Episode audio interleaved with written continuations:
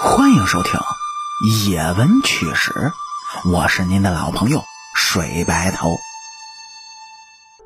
今天这些故事呢，咱们来讲讲古代的名字。说古代人取名字都忌讳一个字儿，两千年来只有三个人用过，可现如今呢，却是随处可见。时过境迁，物是人非。在中国上下五千年的历史当中啊，因为古人十分遵守伦理纲常，所以很多时候呢都有很多的戒律清规，而这些条例在古代如果有人不遵守，就会酿成大祸。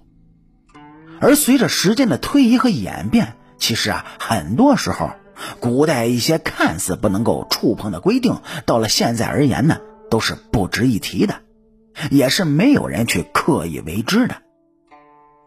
咱们呢也都知道，因为古代伦理等级秩序十分的森严，所以很多时候人们取名字的时候也会讲究很多的条例。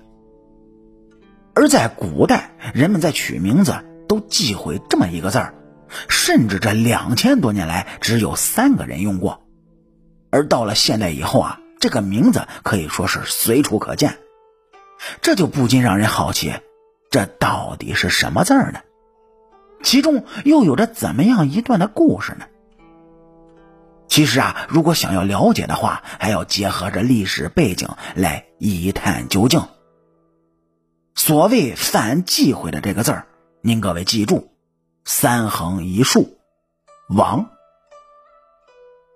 王这个字儿呢，其实在很多时候都很普遍，也很常见。因为王也是我们最为熟悉的一个姓氏，但是王字如果在姓氏当中，它并没有什么忌讳；但是如果一个人的名字当中出现王，则并非如此。那么，为什么王字会有这样种种的忌讳呢？其实啊，还是要结合王字的发展脉络来一探究竟。说王字儿。最早出现的是在我国的甲骨文当中，也是经常被使用的一个字儿，其含义主要是象征着王权。在古代的时候呢，因为人和人之间的等级是十分森严的，所以古代的王权呢，往往是绝对的权威。因此，古人取名往往十分的谨慎，生怕会以下犯上。但同时呢，这个较为敏感的“王”字更是无人敢用。不仅如此，“王”字的忌讳在很多的记载当中都有所体现。像在《说文解字》里面就解释，“王”字象征着权威和王权，那是不可侵犯的。